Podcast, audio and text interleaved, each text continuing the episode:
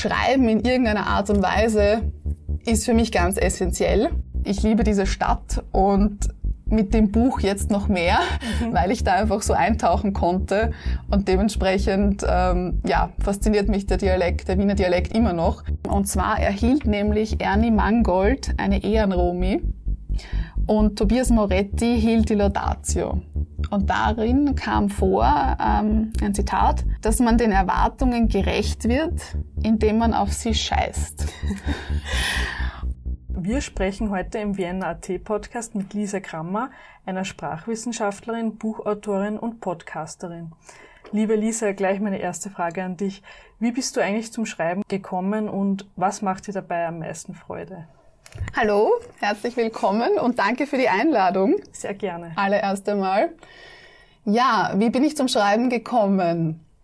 Mm, das Schreiben begleitet mich eigentlich schon sehr, sehr lange, weil ich auch in der Schule Deutsch war eines meiner Lieblingsfächer, könnte man vielleicht vermuten dann auch mit der Studienrichtung Germanistik, Psychologie und Philosophie und Ethik. Das heißt, das Schreiben war auch in der Schule schon ähm, ganz zentral und auch im Studium, Seminararbeiten und auch in meiner Tätigkeit als Sprachwissenschaftlerin das Schreiben von Publikationen. Oder jetzt in meinem Fall, ich habe meine Doktorarbeit vollendet, das Schreiben von solchen wissenschaftlichen Arbeiten. Das heißt, Schreiben in irgendeiner Art und Weise ist für mich ganz essentiell. Aber Schreiben ist auch im Notizbuch schreiben. Also du siehst, ich habe mhm. immer ein Notizbuch dabei. Ja, und das Schreiben des Wienerisch-Buches, wozu wir dann ja noch kommen werden, war wieder ein ganz ein anderes Schreiben. Also das finde ich auch spannend, dass man mit dem Schreiben auch in unterschiedliche Welten eintauchen kann. Und Schreiben ist ja nicht gleich Schreiben. Mhm. Was fasziniert dich besonders an Sprache und Dialekten? Mich fasziniert, dass Sprache immer mit Sprachbiografie verbunden ist und immer auch mit Identität. Und das ist eigentlich auch der, der Forschungsbereich, der mich momentan auch sehr fasziniert, auch sehr stark qualitative Forschung, Interviews mhm. äh, mit äh, Personen zu führen und da zu ergründen, ja, welche Rolle spielt Sprache in ihrem Leben, was, was macht Sprache, wie nehmen Menschen Sprache wahr. Und es ist immer noch so, oder ich erlebe das sowohl in meinem Forschungsalltag als auch in meinem privaten Alltag, dass Sprachen, unterschiedliche Dialekte nicht gleich wahrgenommen werden. Manche Sprachen Manche Dialekte haben mehr Prestige als andere. Es gibt sozusagen die guten Fremdsprachen mhm. und die nicht so guten Fremdsprachen. Und einerseits ist es normal, dass in der Gesellschaft ähm, es Stereotype, Ideologien über bestimmte Sprachen und Sprechweisen gibt. Aber es ist dann dennoch spannend, wie kommen Menschen zu diesen Sprachen? Warum denken Menschen so über das Wienerische, über den Wiener Dialekt? Warum hat Türkisch ein anderes Prestige als Englisch zum Beispiel. Und das fasziniert mich. Und bist du dann der Meinung, dass Dialekt äh, nach wie vor einen wichtigen Stellenwert in unserer Gesellschaft hat? Ganz allgemein, für mich ist Dialekt, also es gibt verschiedene Sprachen und ich spreche dann meistens von verschiedenen Sprechweisen. Ähm, in der Linguistik spricht man von Varietäten, verschiedenen Erscheinungsformen der Sprache und eine Varietät wäre zum Beispiel Dialekt oder eben das Pendant Standarddeutsch. Und ich sehe das einfach ähm, als Ressource, als, als einfach eine, eine zusätzliche Ebene, die man hat. Wenn jemand verschiedene Sprachen spricht, ist das ein Mehrwert. Und der Dialekt, diese Varietät, ist einfach noch eine zusätzliche Bereicherung. Weil oft ähm, Du kennst sicher auch einige Begriffe, die kannst du nicht übersetzen. Dafür hast mhm. du ein Wort im, im Dialekt. Aber das eins zu eins in Standarddeutsche zu übersetzen, ist schwierig. Ist nicht unmöglich, aber es trifft vielleicht nicht so ganz dann die Übersetzung. Und wie ist dann eigentlich die Idee für dein Buch Wienerisch zwischen Urleiwand und E-Wurst entstanden? Ja, das Buch ist äh, im Mai 2023, heuer im Mai erschienen. Und es hat alles begonnen mit einer E-Mail vom Duden Verlag, die mich kontaktiert haben und auch durch meinen Podcast Mundart, den es seit 2018 gibt, der auch so ein bisschen gezeigt hat, okay, Wissenschaftskommunikation ist mir ein Anliegen, ist mir wichtig. Das heißt, der Podcast war da auch äh, sehr relevant, da hier auch der Verlag gesehen hat, ich habe Erfahrungen in dem Bereich Wissenschaftskommunikation. Ich versuche ja auch im Podcast einen niederschwelligen Zugang zur Sprachwissenschaft zu finden. Bei mir ist ja immer der Mensch im Zentrum. Und dann schaue ich, was passt dazu, welche sprachwissenschaftlichen Begriffe, welche Themen, vielleicht manchmal auch Studien, die passend sind. Und ja, es hat alles mit einer E-Mail begonnen und dann mit Textproben. Also ich musste ich durfte äh, schreiben, ähm, Textproben. Und ja, dann, dann hat das geklappt und ich bin sehr, sehr froh darüber, dass, dass dieses Buch es geschafft hat, ja, in die Welt nach draußen. Mhm. Kannst du uns vielleicht noch kurz etwas über den Inhalt verraten? Also das Buch äh, ist in einer Reihe erschienen. Das heißt, es gibt nicht nur Wienerisch, es gibt Bayerisch, es gibt Sächsisch und so weiter und so fort. Und dementsprechend war aber der äußere Rahmen vorgegeben. Das heißt, es sind kleine Texte. Die haben unterschiedliche Titel, wie zum Beispiel Großstadtbahö und Kretzelscham. Oder wir haben den Anna 70er nehmen, passend jetzt zu ja. November, ähm, das Thema Tod, Sterben, Morbidität. Bis hin ähm, zu, was haben wir noch? Ähm, ja, ich will nicht zu viel verraten, mhm. aber es ist so querbeet die Stadt und der Wiener Dialekt und zwischen Urleibernd und eh wurscht, wie der Titel sagt, habe ich mit meiner Brille, mit meiner Sicht auf Wien, mhm. habe ich hier Dinge gefunden, aufgesucht, beschrieben, verbunden mit kulturellem, mit kulinarischem, bestimmten Orten, Kaffeehaus, kommt natürlich vor, der Friedhof kommt vor.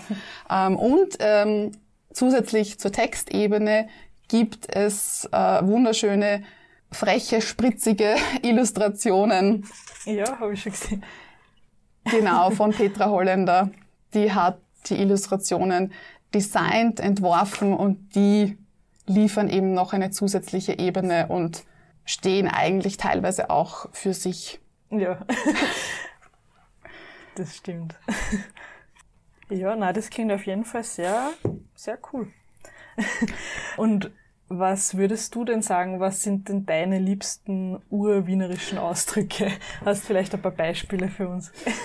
ja, also wie wir schon im Titel haben, also der Titel ist ja auch immer bei einem Buch ein, ein wichtiges Thema. Der Titel war auch nicht sofort da, da gab es mehrere Titelvorschläge und ähm, habe dann auch in meinem engsten Umfeld so Top, die Top drei, vier Titel herumgeschickt und dann war irgendwie klar, es ist jetzt zwischen Urleiwand und eh wurscht.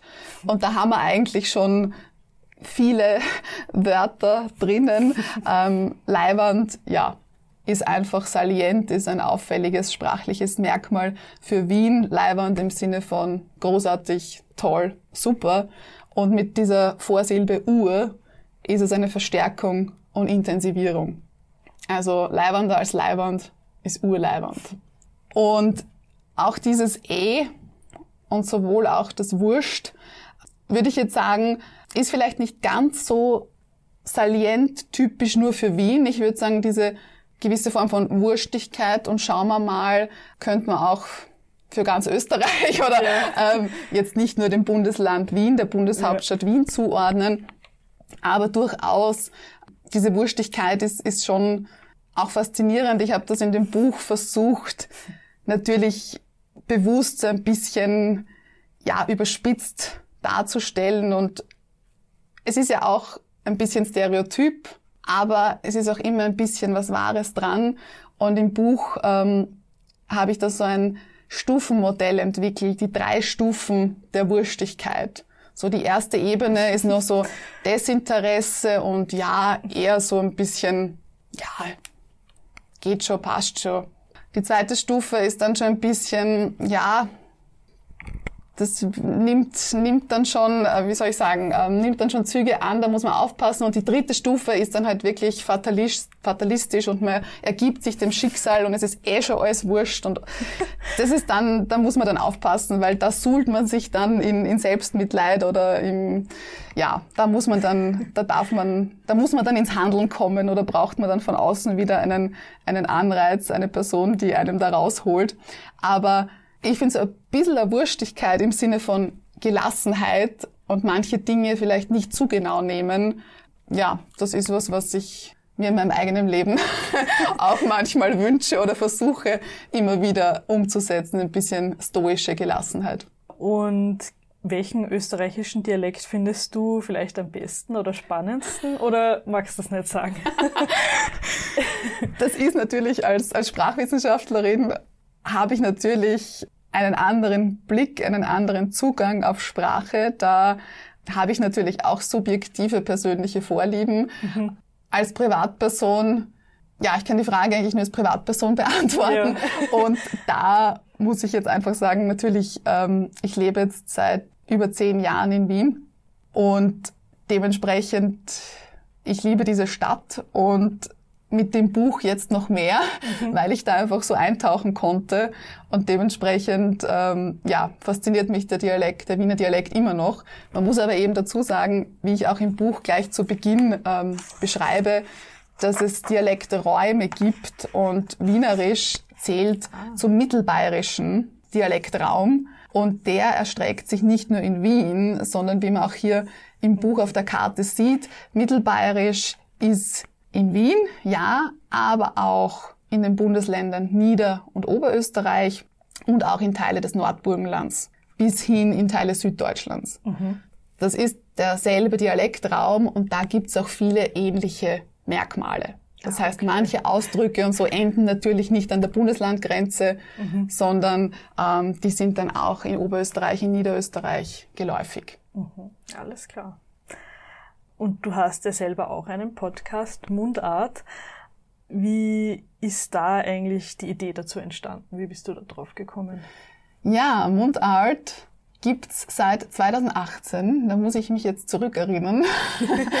ähm, ja, das war im Rahmen eines Workshops an der Universität Wien. Das war ein, ein cooler Communication Hub, so hat das geheißen damals, für Dissertanten und Dissertantinnen, die neben der herkömmlichen wissenschaftlichen Arbeit, sage ich mal so, auch ein kreatives, wissenschaftskommunikatives Projekt machen möchten, einen Podcast und auch damit ihre Forschung nach außen mhm. sichtbar zu machen. Und das war super, weil in diesem Workshop wurden wir sozusagen angeleitet, hatten einen Mentor, der immer zur Seite stand und es gab auch eine Deadline. Mm, ah, okay. und eine Abschlusspräsentation. Und dementsprechend, ähm, ja, war dann wirklich am Ende dieses Workshops die erste Episode von Mundart geboren und seitdem ging's immer lustig und munter weiter bis zu dem Wienerisch-Buch. da musste dann der Podcast in den Winterschlaf gehen und er, wie du weißt, er schläft jetzt noch. Und ich, ich glaube, es ist, ich, ich lasse ihn jetzt noch ein bisschen schlafen und es gibt dann ein Frühlingserwachen mhm. 2024. Das ist der Plan. Das klingt sehr gut. Es, du hast dich ja, also es scheint auch so, dass der Dialekt langsam immer mehr verschwindet, vor allem in den Städten. Was denkst du eigentlich über diese Entwicklung? Diese Entwicklung ist da. Die ist auch schon einigen Jahren da, weil wir können Sprachwandel immer ja nur äh, retrospektiv betrachten. Mhm. Und da sehen wir einfach, dass es anders ist als in den Bundesländern, in den anderen Bundesländern. Einerseits gibt es ein anderes Dialektverständnis, eine andere Art der Sprachverwendung im Osten Österreichs und im Westen. Also Tirol, Vorarlberg haben eine ganz andere Beziehung zum Dialekt als zum Beispiel wir im Osten. Der ist auch viel geläufiger im Alltag mhm. als bei uns hier im Osten. Und dann ist es einfach ganz klar, dass so eine Großstadt wie Wien mit zwei Millionen Einwohnern einfach multikulturell mehrsprachig ist, immer schon. Also auch schon, wenn man denkt, ähm, Österreich-Ungarn, Doppelmonarchie, ähm, die vielen Sprachkontakte und Spracheinflüsse. Und das ist auch heute noch so. Und in einer Bundeshauptstadt sind einfach Mobilität, Internationalis Internationalität, das sind alles Faktoren, die natürlich hier viel intensiver sind als zum Beispiel ähm, in einem anderen Bundesland. Dementsprechend ist die sprachliche Entwicklung auch anders und demnach ist es auch so, dass vor allem Kinder, die in Wien geboren werden, eher nicht mehr im Dialekt sozialisiert werden, sondern die sprechen dann meistens sehr, sehr standardnah. Mhm. Das wird immer weniger. Ah, okay. Und du hast dich damit ja auch schon beschäftigt. Was ist eigentlich deine Erfahrung mit Dialektsprechen an der Uni? Also in deiner Erfahrung, ist da noch Dialekt gesprochen worden oder auch immer weniger? Das ist ja genau mein, mein Dissertationsthema. Ich habe mhm. darüber meine Doktorarbeit geschrieben, weil ich das so als spannend empfunden haben, diese Institution Universität, ein Kontext, der ja sehr formal ist, sehr formell, öffentlicher Kontext. Und da würde man ja annehmen, oder ist die gesellschaftliche Erwartung, hier wird nur Standarddeutsch gesprochen. Ja, das mag sein und das zeigt sich auch in meinen Daten. Ich habe Studierende befragt mit Online-Fragebögen und in Interviews. Und ja, in Vortragssituationen, bei Präsentationen, wird schon die Standardsprache gern gewählt, aber abseits von diesen offiziellen Kontexten, sei es jetzt bei Gruppenarbeiten oder teilweise auch in Sprechstundengesprächen, spielen natürlich auch das ganze Spektrum zwischen Dialekt und Standard eine Rolle. Und was auch ganz stark ähm, einen hohen Stellenwert hat, ist die Studienrichtung. Es macht einen ah, Unterschied. Also das hat sich jetzt bei mir gezeigt. Ich habe fünf verschiedene Studienrichtungen in, befragt von der Hauptuniversität Wien bis hin zur MedUni, TU Wien, BOKU Wien und WU Wien. Mhm. Und die Studienrichtung und was für eine Disziplin, wie ist dieses Fach, was, was machst du in dem Studium, wie ist da, ähm, wie sind da die Lehrformen, was sind auch die, die Berufsaussichten, die Reputation des Fachs und so weiter und so fort. All das spielt auch eine Rolle, wie die Sprachverwendung dann tatsächlich auch ausschaut. Ah, interessant, dass es auch unter den Fächern Unterschiede gibt. Mhm. Ah, ja, dann komme ich eh schon zu meiner letzten Frage. Gibt es vielleicht noch etwas, das du deinen Hörern mit auf den Weg geben willst? hm, das, ist, das ist jetzt ganz allgemein. Ja, was, was eine schöne Frage, eine sehr offene Frage. was ich den Hörern und Hörerinnen mit auf den Weg geben möchte. Oder nur, oder noch ein kurzer Fakt zu deinem Buch oder sowas.